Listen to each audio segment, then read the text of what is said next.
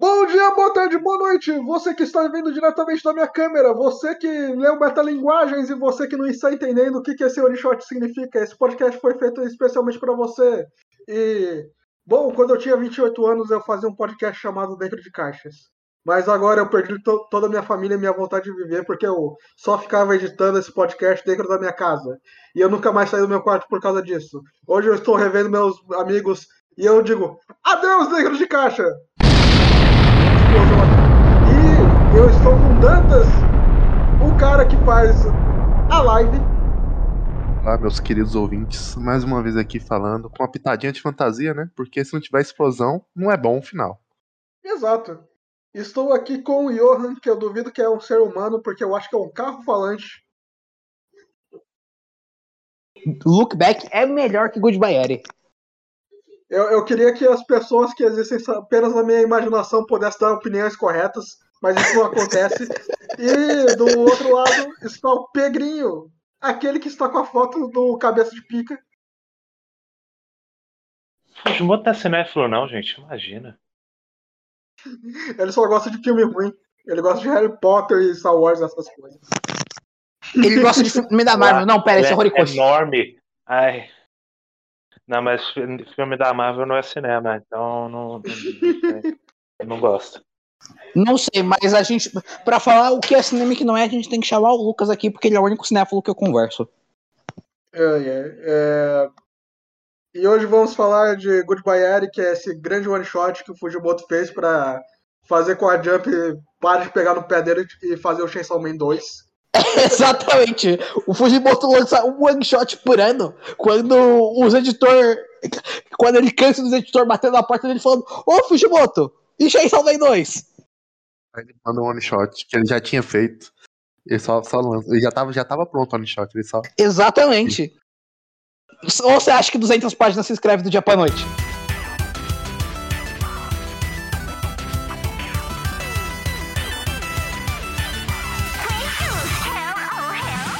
Ele deve ter uma gaveta no, na casa dele dizendo coisas que eu vou mandar pra Jump caso ela me enche o saco. Exatamente. Eu não duvido. tá tudo pronto. Eu faria isso.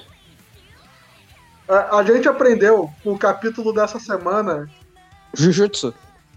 que todos os mangakas querem bater nos seus editores.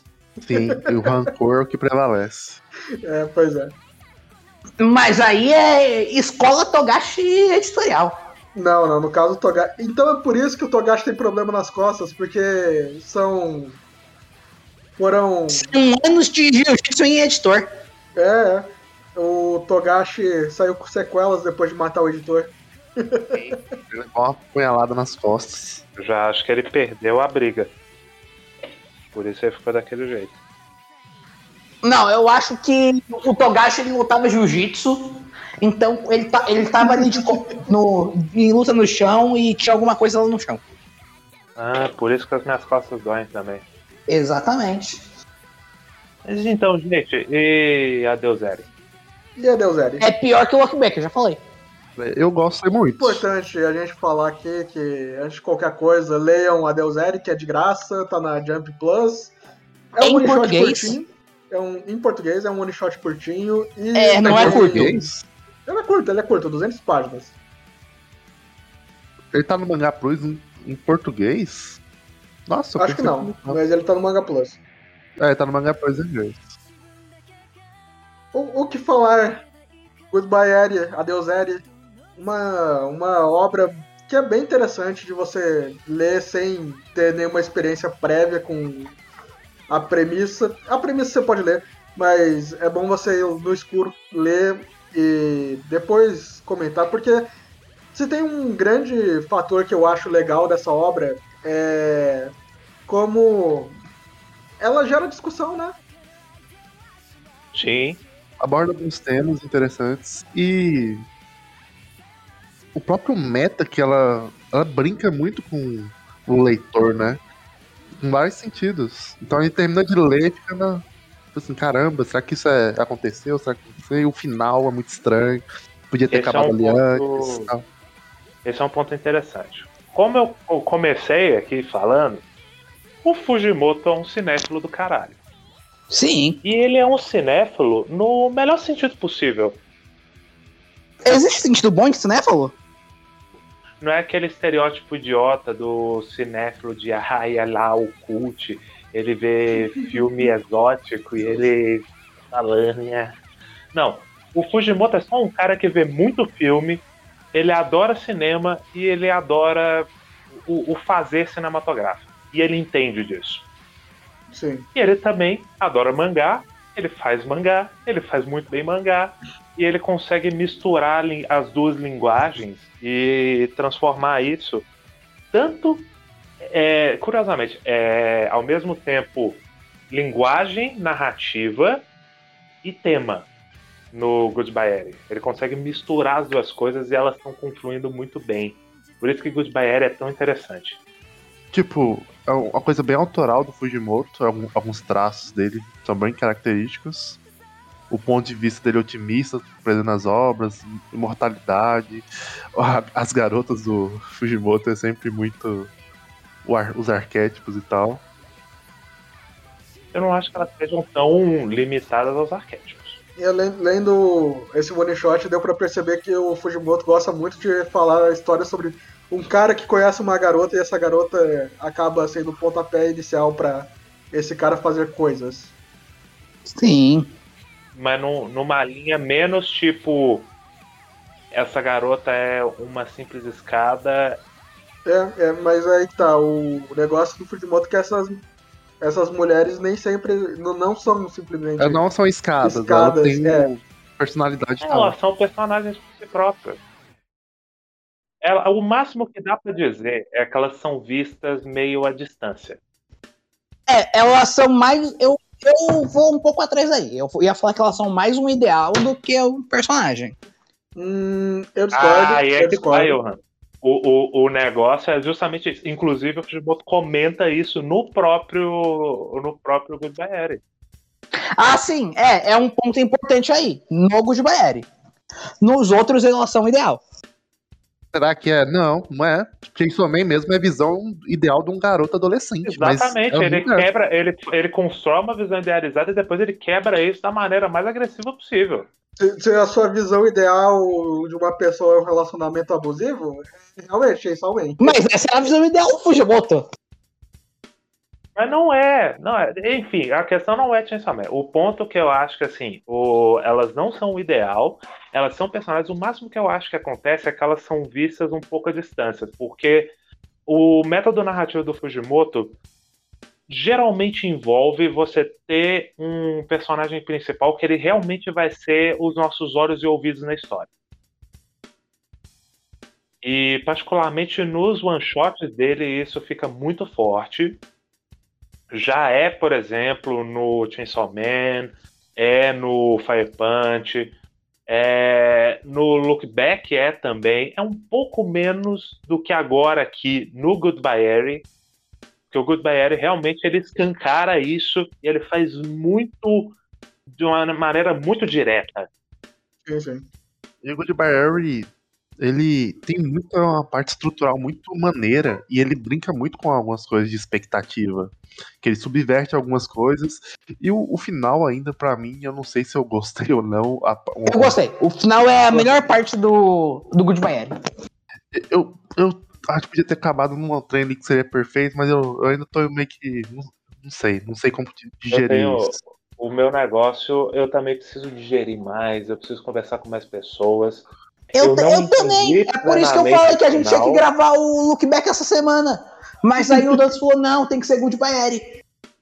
Eu não É. entendi plenamente o final, eu não entendi plenamente o final, mas de maneira meio visceral eu não gostei tanto dele. Eu falei com vocês em off.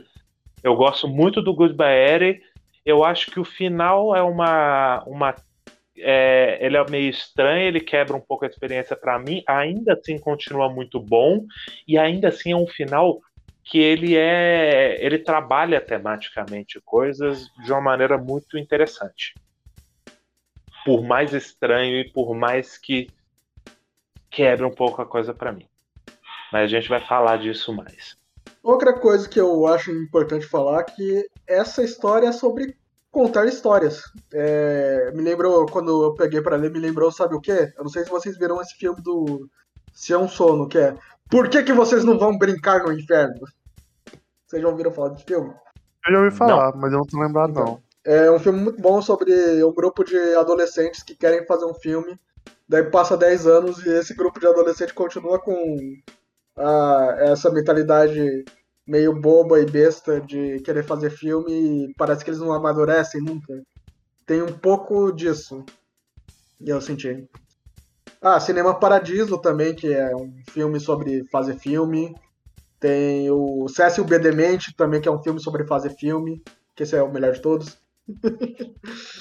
O Bakuman, que é um mangá sobre fazer mangá, mas essa é outra coisa.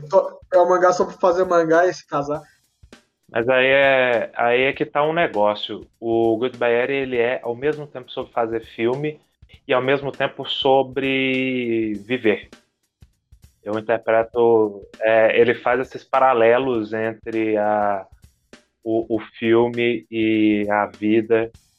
E o filme como uma imortalização da, da existência Tanto dos personagens do filme, quanto dos atores, quanto do diretor. Tem muito também da, da- mostrando o que um cara, um diretor pode fazer, né? Ele pode, É, como então, ele pode manipular diferente dessas obras que eu falei, é, Goodbye Eri é muito mais sobre o contador de histórias do que sobre contar a história. Porque tem muito da visão do, do garoto que, inclusive, ele não tem nome, né? O protagonista da história. tem. É Yuta. A Yuta, Yuta, é verdade. Tem. Ele não tem É, sobrenome. Yuta, Yuta, é. Ele, mas mesmo assim, é muito pouco às vezes que falam o nome dele. Então, e, e apesar de que tudo ser boa parte da história ser através do ponto de vista da câmera dele, a gente vê muito pouco sobre ele. Vocês tiveram essa impressão?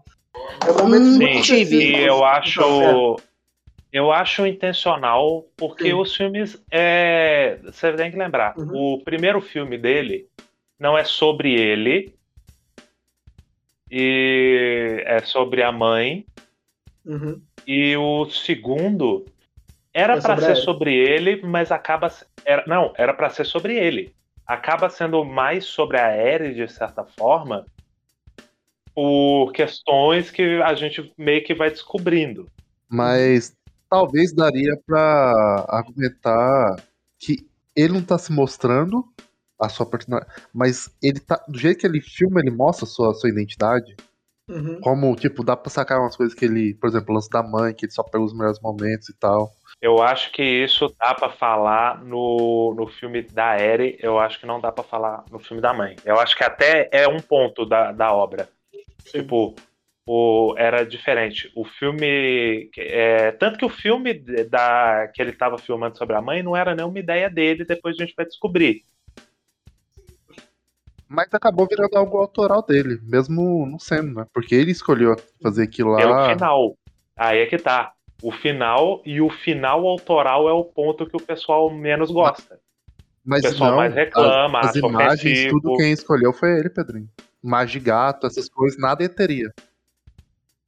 Então vamos entrar na parte de spoiler? Vamos entrar na parte de spoiler, porque já, já É, estamos- eu acho muito difícil comentando- falar sobre Goodbye sim. sem falar de spoiler. pô. Sim, sim. É, porque a gente já tá comentando os pontos de virada do- da obra, que tem Vamos vários. comentar então só uma pequena sinopse, então. O que que é Goodbye Harry? A premissa inicial. A mãe de um garoto vai morrer e ela pede pra filmar ele. Ele faz um filme e ninguém gosta. Não, ela pede pra ele filmá-la. Sim, sim. Daí ele transforma aquilo num filme e ninguém gosta. Por causa do final autoral dele. Exatamente. Ele, ele vai passar num tipo de festival. Grande metalinguagem. Porque ele faz exatamente o mesmo final da obra.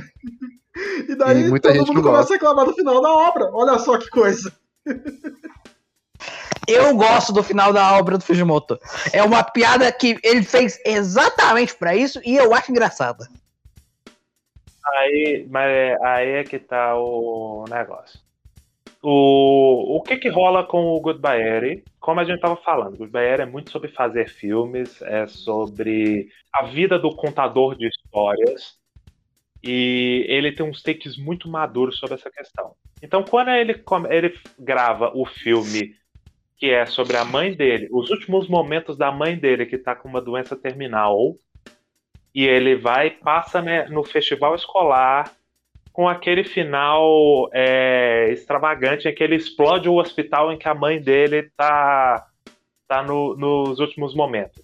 Ele bota os, FX, os FFX de, de edição vagabunda ali e todo mundo acha ridículo, porque era um drama emocional e tal, e aí tem aquele final plot twist ridículo, todo mundo reclama.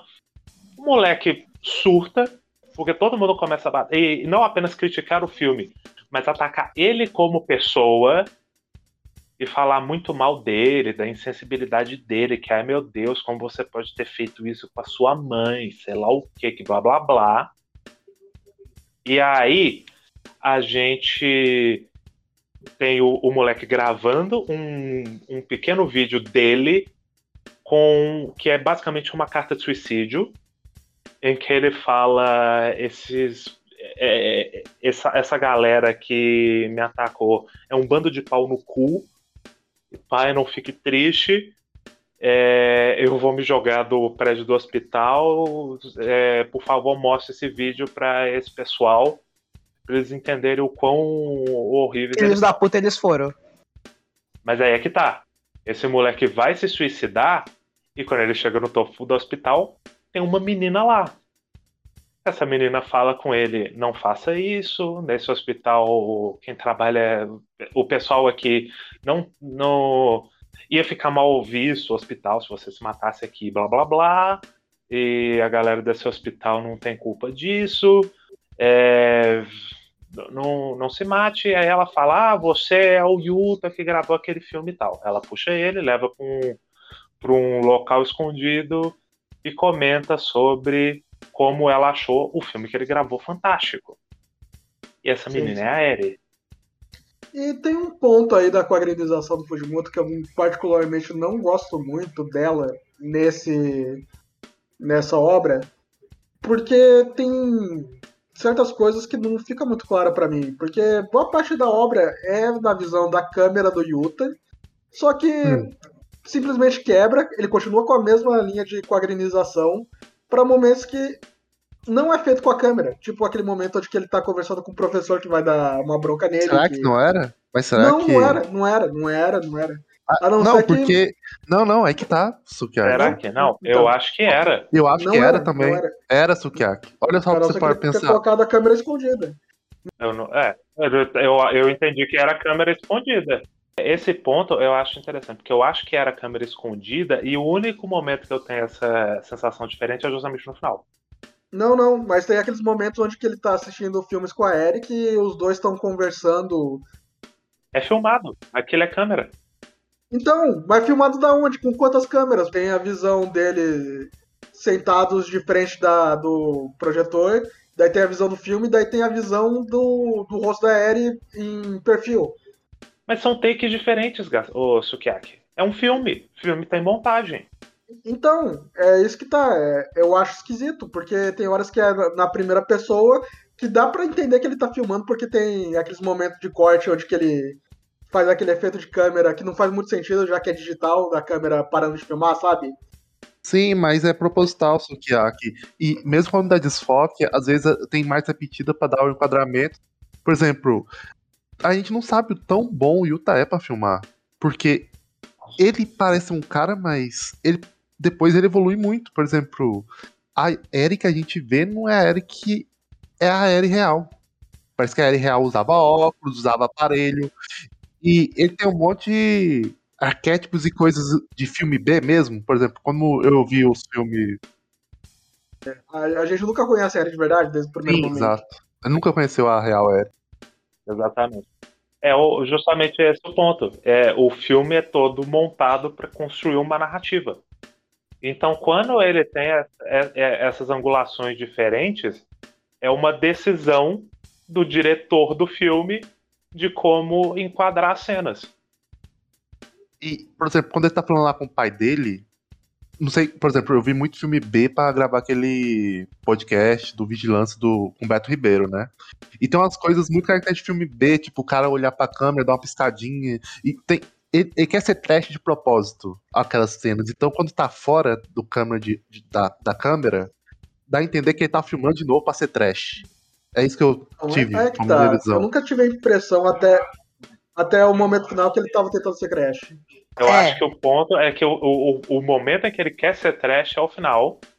Mas o, o filme inteiro ele não tinha que ser trash. Ele é meio é, um, um documentário amador. Ele quer ser tipo um filme realista. Daquele tipo Não, é um de filme que é filme do ponto de vista da do, do cinematógrafo. Que são todos horríveis. Não tem um bom. Não, a ideia do filme, Ah, que isso. o Johan, essa é tipo documentário. Essa é tipo um, um documentáriozão. Não é nem um, um, um mockumentary, é realmente um documentário porque são com pessoas reais. E ele tá trabalhando, por mais que ele, ele faça, né, que ela tá interpretando uma vampira, Não, o primeiro filme é um documentário, o segundo é. é um documentário também. Não, o segundo É um documentário pra ser um também. filme com. Não, não, Johan, não. O segundo filme, ele tá filmando. É, é a história da vida dele. Ele decidiu colocar uma vampira e ele coloca cenas que seriam o pós-crédito cortado dos atores falando o making off e no, no dentro do filme. Exato. Então, é isso que eu interpretei. O segundo filme é um making off do filme que eles estão fazendo. Mas é que tá, não é um making off, aquilo é o filme. Aquilo é um documentário. É os momentos que eles passam comentando, e aí entra a questão da metalinguagem. São camadas em cima de camadas de metalinguagem, é uma loucura foda. Eu particularmente adoro. Quase o ponto de virada da, da história, que é. Ele já começa a dar ideias de interpretação do que, que ele tá falando. Que é do jantar que a Eri tá na casa do Yuta, e daí vai conversar Nossa, com o pai. aquela cena eu acho Aquela fantástica. cena é tão boa, porque aquele momento ele quebra completamente comigo, que eh, o Fujimoto fala, não confie em tudo que tá, você tá lendo. Nossa, aquele momento me desarmou foda, porque eu tava vendo e eu tava, eu tava meio com preguiça do discurso do pai dele de não, é, meu filho já sofreu demais por conta da- das críticas das pessoas que falam mal do filme dele, blá blá blá. E aí ele manda a Eren embora. E, e é um é um clichêzão foda. Sim, é um clichê de mangá de romance. Do tipo, não, você não é bom o suficiente pro meu filho. Não, mas nem só isso. É, é tipo, o, o meu filho, ele é um pobre coitado, ele já sofreu demais porque as pessoas falaram mal do filme dele. É como se ele dissesse que você não pode criticar as obras porque as, ou as pessoas que fazem, é, elas botam o coração nas obras. Pior, elas têm sentimento. sentimentos. Então você não pode falar mal de um filme merda. E eu gosto dessa cena também, que ele tá olhando assim, ele tá atuando, aí vai ter os quadros, aí Sim, ele vai fazendo tá- roxinho, aí e vai abrindo é, olhinho e é uma devagar. atuação muito canastrona, mas ao mesmo tempo é um, um negócio que você pode entender que poderia passar como só incompetência do mangaka. Sim. Mas aí o, o, o Fujimoto quebra isso, mostrando que na verdade o pai dele realmente estava atuando. E ele é um ator canastrão mesmo. Sim. E eu acho genial. Nessa conversa, ele estabeleceu que ia ter mais explosões. Então, sempre que tem um ângulo dele saindo de um prédio, eu, falo, eu tava falando, não é agora, vai explodir de novo, vai explodir de novo. Sim. E, mas eu acho genuinamente genial aquele momento. É, que porque ele, ele faz um comentário sobre o cinema, sobre a crítica, ele faz um comentário sobre a relação do autor com a obra. É, ele faz um comentário do, do- sobre a própria relação né, dentro da família, porque eu acho um negócio interessante dos mangás do Fujimoto de maneira geral. Ele é muito bom em fazer personagens humanos. Sim. É, é muito curioso como ele às vezes nem precisa se aprofundar demais num personagem para você sentir que ele é um ser humano real, para ele passar bem essa sensação. E ali é um momento muito isso. A dinâmica do, do Yuta com o pai dele é a dinâmica que seres humanos reais teriam nessa situação. É, E a forma eu como acho, ele tá. eu acho que ele evolui bastante no Goodbye Eri, porque desde o Fire Punch até o Don't Look Back, ele sempre parece que tá falando de cinema, mas acaba que a crítica que ele faz e a construção do que ele faz sempre cai nos mangás. Vocês têm essa impressão? Sim, o, o, o Look Back ele é muito sobre ele é muito sobre mangá, sobre a produção de mangá e sobre vida também. Ele é muito parecido com o Goodbye Area nesse sentido, só que muda a mídia. Uhum. No Goodbye Area é realmente sobre cinema e ele usando a mídia mangá. Ele também está falando sobre mangá de maneira indireta, porque ele está falando de produção artística. Sim. Mas aqui o, o- no Look Back ele tá falando realmente sobre mangá, eh, que é o negócio dele. Ele trabalha com mangá, ele não é diretor de cinema. E aqui não, ele tá falando sobre um negócio um pouco diferente. E outro ponto de quebra do, da história é quando a gente descobre que a Eri tá com a tontura incurável da morte. A grande doença de anime. É, mas só concluir ali, o fato de que o Fujimoto é tão bom em fazer personagens tão humanos ajuda muito a compor essa cena, porque na hora que ele quebra, o pai dele tá agindo como um ser humano normal agiria nessa situação. Tipo, é uma coisa. O, o filho chegou com a colega de escola e falou: Ah, vamos gravar um filme? O pai falou: Não, bora, bora, vai ser legal. Eles vão lá e eles gravam. Ah, mas vocês estão falando de um negócio que foi traumático pro meu filho. Porra, o moleque tá chegando e tá falando lá, na moral, bora gravar um filme. cara." E o pai sabe da história dele com a mãe. eles- e aí a gente vai descobrir isso depois. Eu acho que é o principal ponto de, de quebra do filme, inclusive. É quando a gente descobre quem era, na verdade, a mãe do Yuta. Mas tendo tudo isso em vista, essa cena eu acho maravilhosa. E eu acho um take muito maduro sobre tudo que Goodbye Harry quer trabalhar. A mãe do Yuta, na verdade, era a Makima.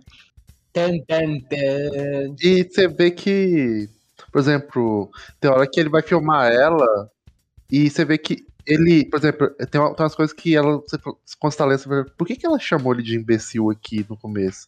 Aí você vê que ele tava machucado ali, fala, ah, enfermeira aqui, não sei o quê. Aí você faz umas ligações, tipo, aquele machucado que ele tá mostrando a enfermeira foi porque a mãe bateu nele, e depois tem umas cenas, nossa, é muito foda. Daí ele se grava ga- cagando, porque não é um mangá do Fujimoto sem uma escatologia.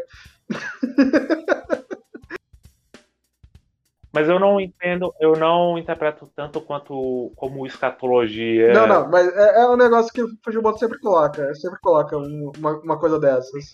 Sim, ele gosta de escatologia, mas eu acho que é porque ne- nessas cenas é um pouco mais de um- uma coisa. Ele tira aquela camada mais higienizada dos personagens e ele mostra um pouco mais da sujeira deles. Nesse caso, literalmente mostrando eles cagando no banheiro. É uma coisa mais.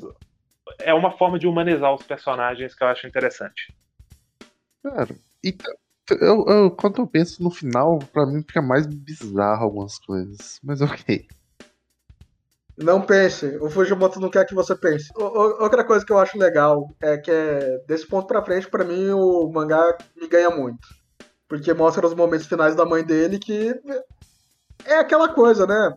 É o que você coloca na sua história e o que você deixa de mostrar. Que transformam aquela história numa história com narrativa, começo, meio e fim.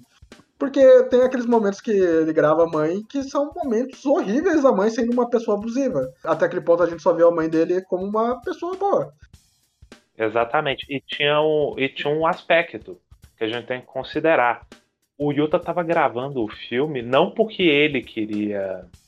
É. Não, não, era, É verdade. não era uma ideia dele, não era nem para ele gravar. Era pro pai dele gravar. Ele teve que gravar porque o pai estava ocupado. Uhum. E aí ele passou a, gravar as cenas com a mãe, porque a mãe queria gravar, porque ela era uma produtora de TV, e ela falou, porra, quando eu me recuperar dessa doença, Sim, isso é uma coisa interessante, né? mas isso num filme dramático. Eu vou transformar isso num filme de ó. Ela tinha a ideia inicial que ela não ia ser a morte dela, assim, ela, ela ia vencer a doença, olha como eu sou foda e tal. Ela era tão abusiva que, mesmo achando que ela não ia morrer, ela falava que o, pro Yuta que ela ia morrer pra botar a culpa no moleque pra ele participar desse negócio. E daí acaba ressignificando bastante aquelas cenas onde que o Yuta mostra o pai dele chorando. Sim, e ressignifica tudo, né? Porque, tipo, as cenas de Sim, gata, sim. as cenas da mãe sendo gente boa, e as cenas. Porque, tipo, a mãe mandava ele filmar uma coisa, mas ele tava filmando outra coisa. Ele, ele fez o filme dele ali. Ele pegou, tipo, essa é a mensagem do negócio. Ele Sim. editou pra, pra parecer que é uma boa pessoa, a mãe. Isso que inspira a Eric querer que ele faz um filme dela. Ele, ele pegou Sim. a melhor parte da mãe, então a Eric quer que ele pegue a melhor parte dela. Eu acho que a Ari não queria isso, mas é o que ele fez no final das contas.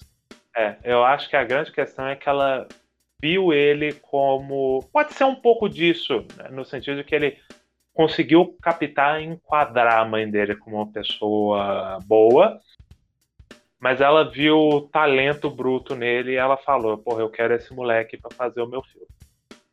Até porque não faria tanto sentido, porque ela teria que ver muito por trás da produção Uhum. e realmente pegar muito micro detalhe sobre a mãe dele que não era tão simples. Mas ela é uma vampira, ela consegue. Ah, tá. Mas isso é interessante, porque aí depois a gente descobre que a Eri também tem a doença incurável de anime. Sim. Essa doença incurável de anime tá acima de. Ela é, é uma grande referência a Sal. Porque a gente que fez o cast de Sal, né? A gente viu que a memória tem um limite, né? Porque você. No momento que você nasce, não sei se vocês sabem, nossos ouvintes, você tem células chamadas neurônios. E Isso é elas não conseguem. Não, consegue, não, só vou explicar. Você não consegue criar mais neurônios. Então, você tem um limite, uma carga Sim. de neurônios. E é isso. Exatamente, o Fujimoto ele, ele entende de cultura e de arte, então ele também viu Alicization.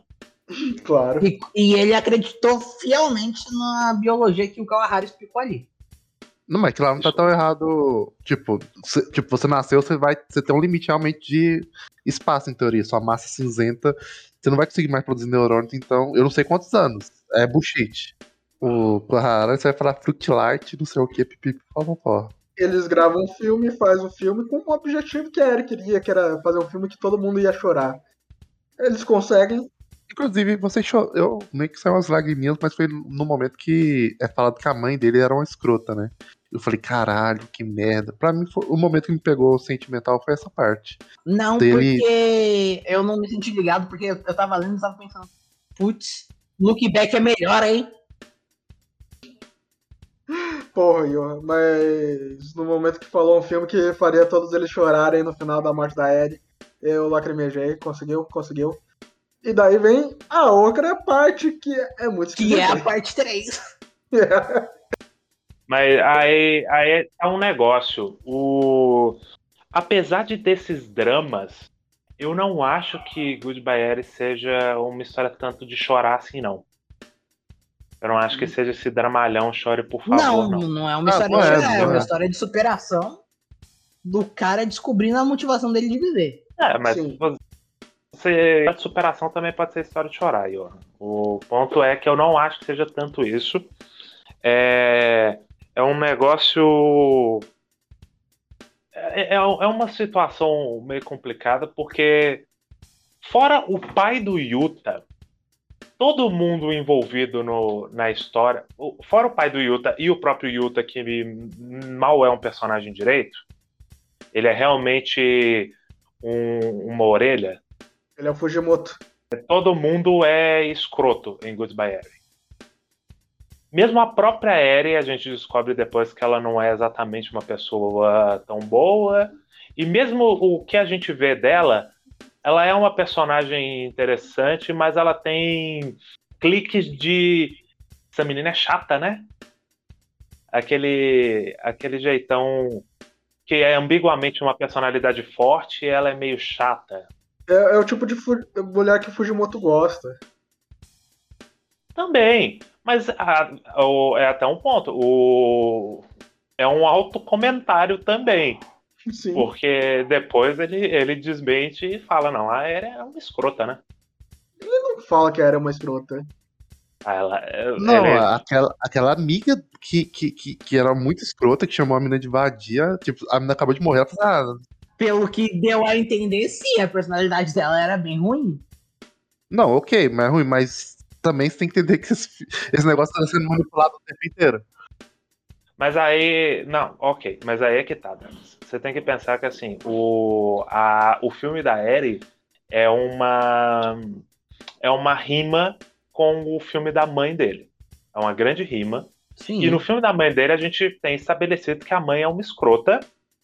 E aí depois quebra com a Ellie sendo, na verdade, uma escrota também, na visão da amiga. Tá, é na visão só da amiga? É. A gente não vê necessariamente a Ellie sendo uma escrota. Pelo menos não de maneira mais veemente, né? Tem uns momentos em que ela ela sacaneia um pouco de levinho assim o Yuta, a gente não sabe se ela vai para além daquilo. Ele sugere nesse momento que sim. E essa sugestão é muito forte pelo contexto. Eu só consigo supor que a Ellie também não era, pelo menos ela não era a pessoa tão legal quanto ela era no filme. Ela era uma pessoa, um ser humano. Nem todo mundo consegue ser sempre legal. Mas no, no filme ela é perfeita, praticamente. Mas aí é que tá. Eu, eu interpretaria assim. se Ela não é perfeita, ela, é- ela tem falhas, mas ela tem qualidades também. Se não fosse a rima com o filme da mãe dele. E a mãe dele é uma escrota meio irremediável. Sim. Mas, mais uma vez, a gente só sabe que ela é uma escrota meio irremediável porque foi filmado as partes que foram tiradas. A gente realmente nunca viu ela antes da doença. E sabe o que eu pensei agora? É que talvez esse final liga, talvez de um jeito maluco, ele meio que editou essas coisas e colocou essas Não, porra aí da então, filmagem então toda. Dantas, é a minha Ah, teoria. eu acho. Desde o princípio, desde o começo, tudo é um filme. Eu sim, tudo, tudo vai ser um filme. Tu- tu- Tudo, tudo, tudo. Vai ser tudo um filme. Isso faz mais sentido. E é literalmente. O próprio filme que a gente vê da mãe dele, talvez não seja o filme original que criou a história.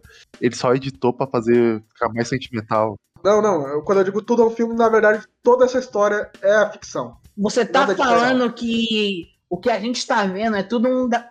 Aquele filme que demorou 12 anos pra fazer ser feito, esqueci seu nome? Da primeira página à última é um filme. Tá? Sim, porque a primeira página é alguém dando play no filme. Hum, Pode realmente. ser, pode ser. Sim, Pode daí ser. por isso, por isso daquele final, por exemplo. Que vamos comentar? Depois de muitos anos o Yuta cresce, tem cria família, um filme, daí ele fala um pouco do background do dele, porque antes ele não falava muito dele. E daí ele falou que parecia tudo muito bom, tudo muito legal, fazer aquele filme, mas na verdade ele parou de ir pra escola por causa do bullying, que ele também nunca é mostrado isso no próprio filme da Aerie e que ele só passava. Ele só tinha duas coisas que fazia da vida, que era ver a Eri e editar o filme. E tanto que ele acabou não fazendo muita coisa da vida e também não foi pra faculdade. Desistiu. Não, ele foi pra faculdade, só que ele desistiu. Ele não, não- ele não fez mais nada e acabou abrindo mão de possibilidades na vida dele por conta desse filme. Ele ficou obcecado com ele. De certo mo- modo, ele constituiu família, teve uma esposa, teve filha. Ele disse que ia ser feliz, pelo que ele ia falar. Tudo depois que ele largou o filme. Mas mesmo assim ele teve uma vida relativamente normal até que aconteceu um acidente de carro que matou a família dele. Só que ele, é, era só que ele ia seguir quando ele fez o negócio, mas na verdade a- as coisas não são tão simples e ele não é uma pessoa sortuda. Ou com muita força de vontade pra querer continuar vivendo. Daí ele vai. Ele vai se matar lá onde ele assistia o filme com a Eri. E daí tem um plot twist que, na verdade, a Eri é uma. Calma, calma, calma, calma. Antes da gente chegar no final, eu quero falar sobre esse ponto, porque eu acho que isso tem um certo comentário do Fujimoto de, por mais que ele seja um, um cinéfilo, ele adora cinema, é até um ponto, né? Porque o personagem estava vivendo o mundo através da lente da câmera. Ele fala: Sim. esquece um pouco a ficção, cara. Vai viver. Ele meteu um Miyazaki ali e falou: não, cara, vai, vai viver. Mas ele não xingou o próprio filho. Como ele meteu o Miyazaki? Nesse momento que ele tá falando consigo mesmo na câmera, eu senti muito que era o Fujimoto falando com ele mesmo, sabe? Eu, é, é também. Eu acho o Goodbye Era tão denso que a gente pode pegar que o Fujimoto tá falando consigo mesmo, ele tá falando com o leitor. Ele tá desabafando. É, ele tá fazendo um desabafo, ele tá falando com as pessoas que, que ficam presas demais à ficção e se desconectam da realidade. Eu, Uhum. ele tá falando que você não precisa abandonar a ficção também, que a ficção ela é, ela é incrível e ela é uma ferramenta do, de documentação e de narrativa e de construção, de alimentar sonhos, emoções poderosas. Ele tá falando várias Tá coisas. falando mesmo que a ficção seja um monte de mentirada, ela salva vidas. Exatamente. É... Que a ficção não precisa ser realista. É, Ele valoriza, por exemplo, os momentos canação do filme dele. Aí ele fala, porra, a gente pode meter um pouquinho de fantasia aqui nesse filme que vai ser legal. É, tem uns, uns takes assim interessantíssimos do Goodbye. Eu gostei muito. Essas obras podem manipular o sentimento das pessoas, abrir prazer do editor e tal. exato, é exatamente o que ele fez. Não é só que pode, é que faz. Exato. é que faz. O, o, o cinema faz isso. A função de um filme, de uma narrativa, é fazer um recorte narrativo e passar uma ideia. Qualquer história. Isso é inevitável. Parte da crítica que o Fujimoto tá fazendo de quando as pessoas ficam putas que eles ficam reclamando do, do negócio e tal, é genuinamente gente que não entendeu o que é um filme Sim. de ele tá apontando o dedo para essas pessoas e falando, não, um filme é isso, um filme é um recorte narrativo em que um diretor, um autor vai passar uma visão. Você precisa ir para um filme sabendo disso. E ele é tão consciente que ele mesmo brinca com isso. Ele brincou o tempo todo com quem tá vendo. Tipo, tem uma hora que a a própria Eric falou assim: fazer um filme como se fosse um puzzle pra não saber interpretar o final e tal. E o final é isso, a gente discutindo se é real ou não. Sim, ele vai se matar, começa a tocar o, o começo daquele clipe que ele fez quando ele ia se matar no começo da história. E ele reencontra a Eri, que diz que é uma vampira de fato. É, mas ela, ela não tá com óculos, nem aparelho, nem nada, né? O- obviamente. Eu acho que tudo foi um filme agora. Eu tenho certeza que desde o começo tudo Sim, foi um filme. não, É, é, eu- na minha interpretação, essa cena ela é, ela seria fantasiosa. então, não. Exato, é fantasiosa, sabe por quê? Sabe por quê? Porque o Yuta disse que queria colocar um pouco de fantasia e que ela fosse um vampiro. Sim. E aí ela é uma vampira no final. É. Porque o filme nunca parou de ser gravado. Exatamente. e ela é a versão idealizada que o Yuta tem da Eri. É bom que eles comentam do filme Brawl Bunny. Eu fui pesquisar esse filme. Grande, grande Brown Bunny. Esse filme ele é, ele é um tanto quanto inacreditável. Pra quem não É, sabe, é o Brown filme Bunny sobre. é um, Caramba, esse cara conseguiu fazer alguém chupar o pau dele. E ele quer é um filmar. do isso. Vincent Gallo, que ele é o diretor e ele também é o ator principal. E aí ele tem uma cena, né? Ele é um, é um filme de romance entre ele e a. Eu esqueci o nome da atriz. A, a, a Cris e a Cris chupa o pau dele. É isso. É, eu, eu esqueci Ele grava isso. Mas enfim, ele tem literalmente uma cena de boquete da real em que ele faz a atriz principal chupar o pau dele. E eu falo, meu Deus do céu, bicho. Como pode? Entendi. É isso, né? Ela dá uma explicação de vampirismo muito fantasiosa, muito coisa de Fujimoto, que ele faz uma comparação com. É tipo, é tipo crepúsculo. Tipo crepúsculo que o pessoal fica reclamando, ah, isso não é vampiro de verdade. Vampiros não existem, gente. Vampiro pode ser o que você Exato, quiser. pode ser qualquer coisa. Acho que não é nem coisa de vamp- É uma coisa mais sobre a. O Fujimoto tem muito disso, de refletir sobre a mortalidade das pessoas, o que faz as pessoas humanas e tal.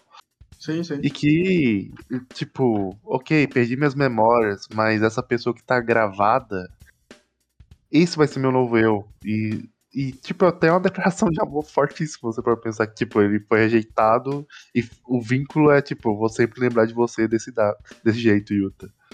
É, é uma. É um. Um momento, literalmente, ele falando que assim, o, é, o cinema imortaliza pessoas. Não, não importa o quanto você mude, não importa o que aconteceu na sua vida, toda vez que você der o play naquele filme que você conhece, ele vai continuar o mesmo. Sim, ele, ele tem um pouco disso no Fire Punch também. e- Sim, sim. Não é nem o cinema, Pedrinho. Eu acho que qualquer mídia, por exemplo, esse podcast aqui fazendo meta, é, a nossa voz vai estar internalizada na. Eterna, eternaliz, nossa, não dá pra falar eternalizado.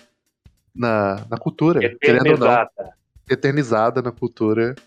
Daqui 200 anos vai ter alguém escutando Dantas, esse você está dizendo que a gente está fazendo um meta comentário de um meta comentário sendo meta comentarizado? Exatamente. Sukiaki, acaba aqui. Eu, eu não posso acabar, Johan, porque eu sou um critão. Eu tenho que voltar para a água e eu nunca mais posso ver vocês. Obrigado a todos. Adeus!